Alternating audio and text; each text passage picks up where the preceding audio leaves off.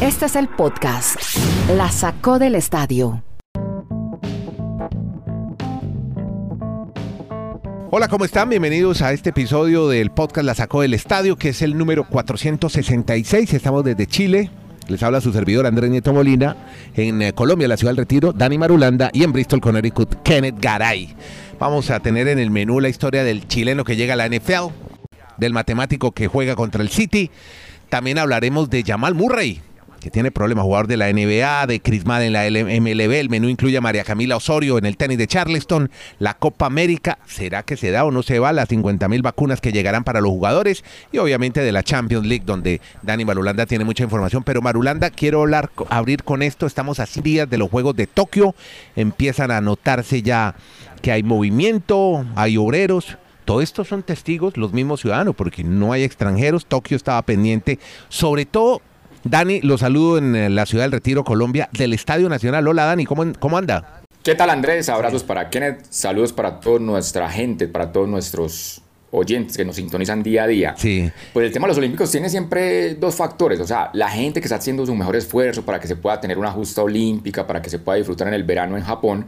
Pero también hay el otro punto donde se empiezan a ver muchas dificultades. O sea, a hoy realmente todavía no está confirmado si se va a tener, por ejemplo, público local. Ya está oficializado que no va a haber público extranjero. Correcto. Y aquí empiezan a, hacer, a surgir preguntas como la, situación de, de, la Villa Olímpica. Es que es tener 10.000 atletas de prácticamente 200 federaciones en el planeta, donde en muchos países todavía ni siquiera hay un proceso de vacunación para los deportistas. Correcto. Y estamos solo a 100 días. Entonces, eso genera todavía muchas inquietudes. Y en el tema de la prensa, de los pocos que vayan a tener la, opción de estar en los Olímpicos por los derechos de transmisión, por ejemplo, la gente de NBC, ya algunos de estos periodistas han manifestado que les ha llegado una convocatoria en la que tienen que estar 14 días antes de que arranquen los Olímpicos el 23 de julio, haciendo una cuarentena.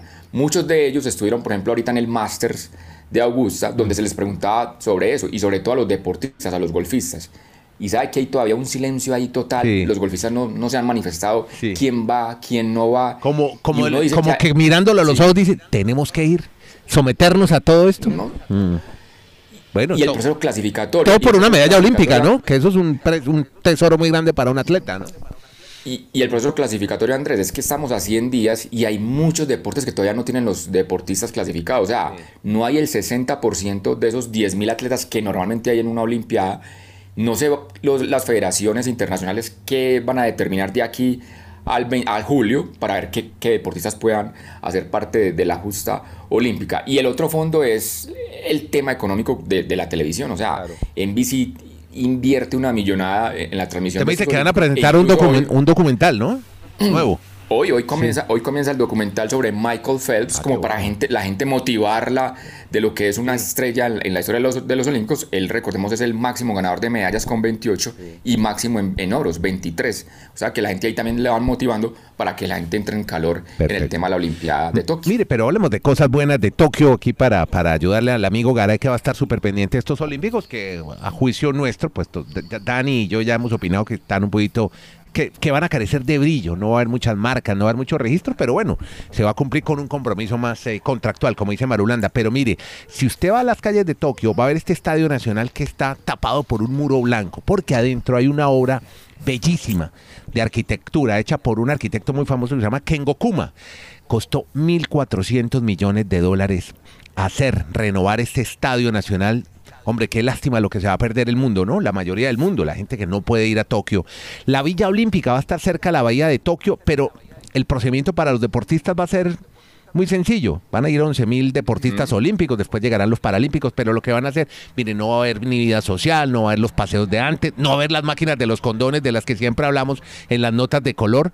Lo que se va a hacer es que las personas llegan, compiten y se van, no más. Eso es lo único que van a hacer. Casi que llegan a su competencia, se bajan del avión, compiten y tienen que irse inmediatamente. Y hay una historia buenísima alrededor de una nadadora que se llama Rikako Ike. Tiene 20 años, no sé si la recuerda. A ella le diagnosticaron una leucemia hace dos años. Pues este fin de semana en el Centro Acuático de Tokio volvió a competir y quedó primera.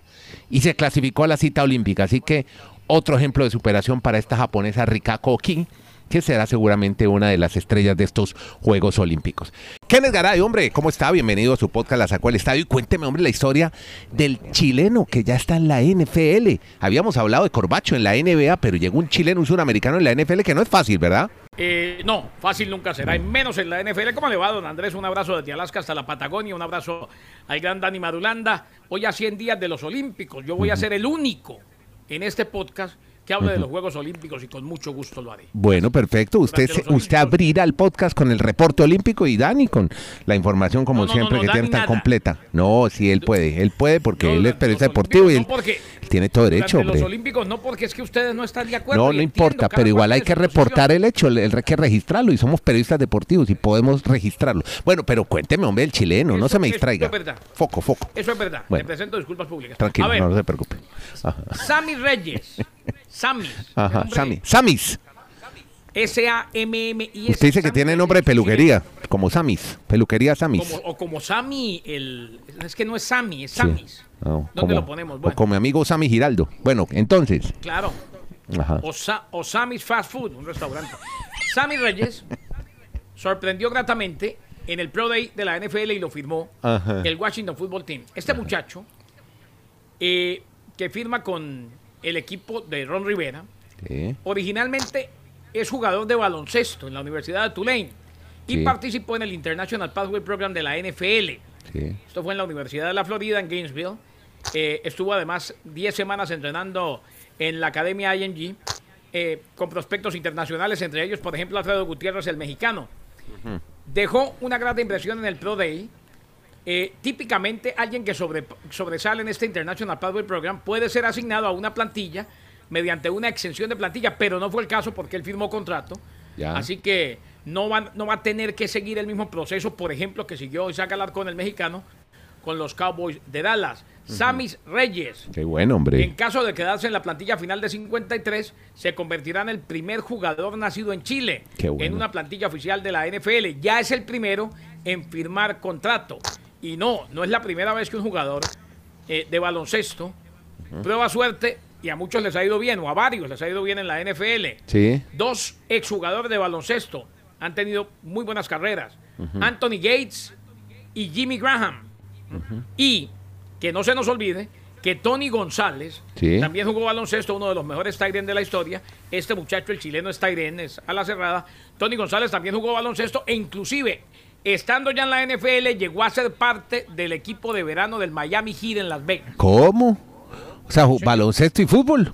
Jue madre. Sí, claro, pero es que eh, en el torneo de Las Vegas, ¿no? El Ah, torneo de verano. Sí, sí, sí, Que sí. ese es un torneo más que informal de la NBA, donde se prueban algunos jugadores. Llegó a jugar algunos minutos. Bueno, algo de talento tendrá. La Copa América, qué hombre marulanda, ¿eso qué? Usted por lo, menos hay buenas noticias de la Conmebol, ¿no? Que van a poder vacunar a todos los jugadores ahora con la Sinovac. Pues aquí también estamos como a una cuenta regresiva, 60 días para que se dé el puntapié inicial de la Copa América en Argentina y Colombia. Y la Conmebol exactamente ha anunciado que el gobierno chino les ha donado 50 mil vacunas Sinovac para toda, no solo el tema de la Copa América, sino también esas competencias que tenemos ahora de Copa Libertadores, de Copa Suramericana y los torneos femeninos aquí en la Conmebol. Pero ahí también está la, la pregunta, o sea, uno aquí se acerca y habla con los directivos, por ejemplo, del Estadio Atanasio Girardot, que es lo que me compete, y sí, ya hay, un pliego, ya hay un pliego de peticiones para algunas mejoras. Esa- exactamente, por ejemplo, ya eh, Nacional, Medellín no pueden jugar de noche porque van a hacer una reparación o refracción de, de las luminarias para la Copa América. La sede donde va a estar el centro de prensa va a ser uno de los coliseos aledaños al Atanasio Girardot, al estadio de fútbol. Ya también le van a hacer una rampa para que puedan llegar un acceso más fácil algunas personas de cierta edad de la Comebol, o sea, lo que decimos los viejitos queridos, puedan llegar allí a, a ese sector.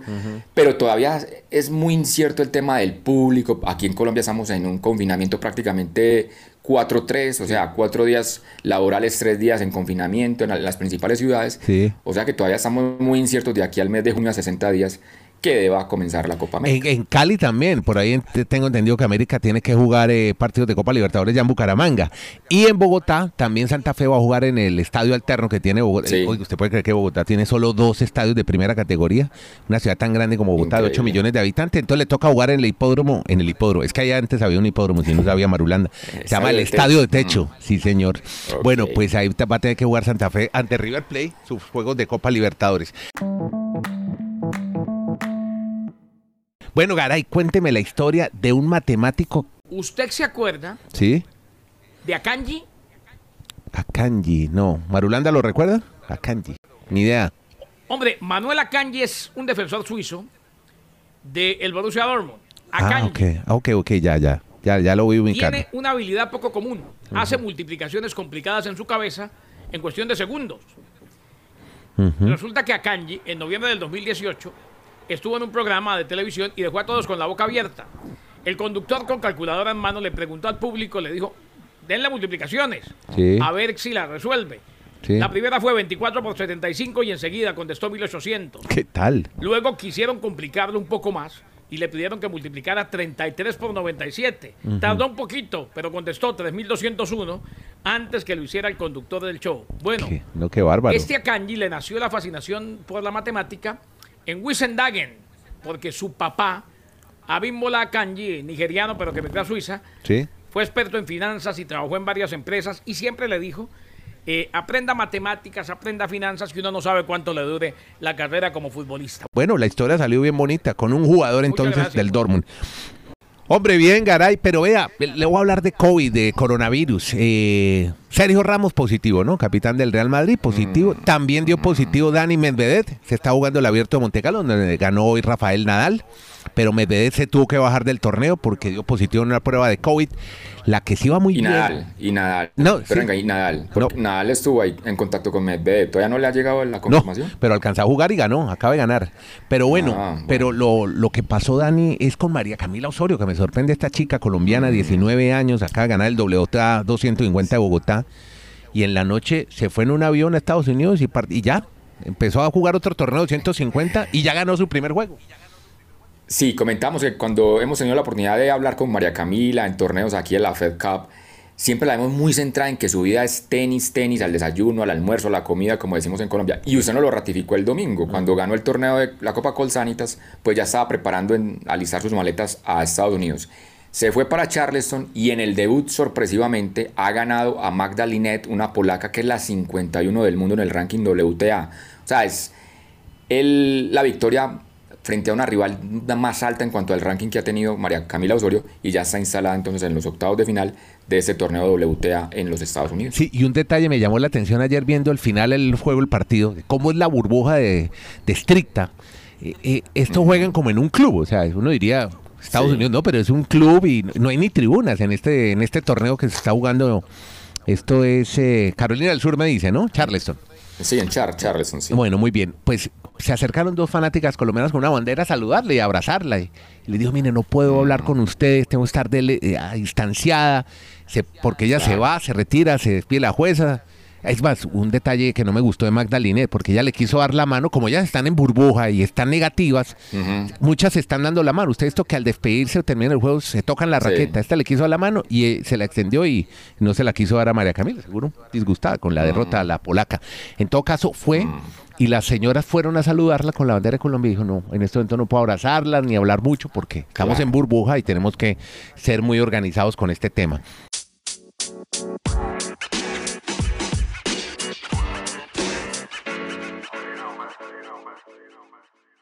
Bueno, y de MLB me Marulanda, Nabil Antonio Crismat, el barranquillero, el lanzador, el derecho 26 años. ¿Qué le pasó, hombre? Hay una historia con Crismat. Pues que estamos preocupados con Garay porque lo habían bajado del equipo de Grandes Ligas de los Padres de San Diego el fin de semana anterior, pero volvió esta semana.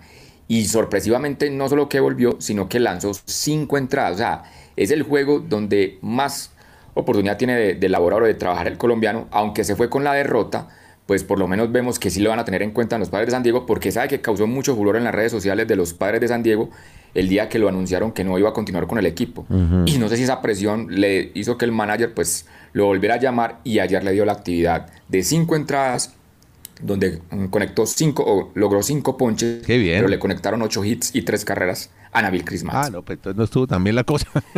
no, eh, no, él se fue perdedor del partido, pero lo, lo que destacamos es que le dieron cinco entradas, o sea, él nunca había lanzado más de dos entradas en sus, en sus juegos de, de grandes ligas. Claro. Y en la NBA Marulanda, ¿qué pasóme con el ídolo de las comunas, Jamal Murray? Hombre, qué lamentable para el equipo de los Denver Nuggets, porque sin este jugador se va a complicar mucho el panorama de playoffs para el equipo de Denver. Jamal Murray, ruptura del ligamento anterior cruzado, pues Ah. esas lesiones que normalmente termina la Seis temporada de un jugador y sabe que es, sí, y sabe que la, la- la acción de juego es, pues, no Sí, dice, ¿cómo le pasó eso? La- Como diría mi tía Ana, muy boba, muy pendeja. Sí, él fue, fue a clavarla y en el momento de caer, el impacto de, de la pierna, la rodilla con el maderamen, él siente que le tronó totalmente la rodilla y ahí el, el dolor y pues las muestras que, la, que hacía las quejas se daba cuenta de una vez que iba a ser una lesión muy compleja y así ya ha sido ratificada por los exámenes médicos. Se va a perder prácticamente todo lo que resta de la temporada Jamal Murray. Podcast La Sacó del Estadio. En Twitter, arroba La Sacó Podcast.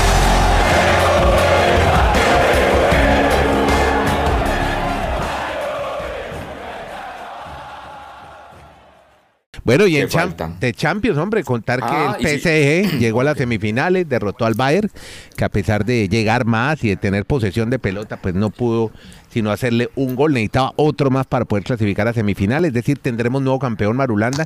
Y por el otro lado, el Chelsea también pasó a semis, lástima ese golazo de Taremi, valía por tres, ¿no? Pero no, solo le sirvió para un gol Sí. del Porto sobre el Chelsea y se va el Chelsea a semifinales. ¿Qué otra historia hay alrededor de esta No, primera pues- parte de Champions? Pues más que historias, yo siempre soy muy reiterativo. Qué hermosa la Champions League. O sea, la gente, Bayern Munich es una máquina. Bayern Munich va a volver a ganar la Champions. Bayern se- Munich es el coco. Bayern Munich. Y se quedó. Y lo Se que los tres goles, sí. Y, y en el partido de ayer el resultado, si ustedes ven, es mentiroso. Paris Saint Germain desperdició muchas acciones de gol, sobre todo con Neymar, que tuvo, Sí. tuvo varios tiros en los palos, Sí. el mismo Mbappe. Sí. El partido frío, como usted dice, va a decir que perdieron, pero yo creo que ya la serie se había definido en territorio alemán. Y del Chelsea, pues.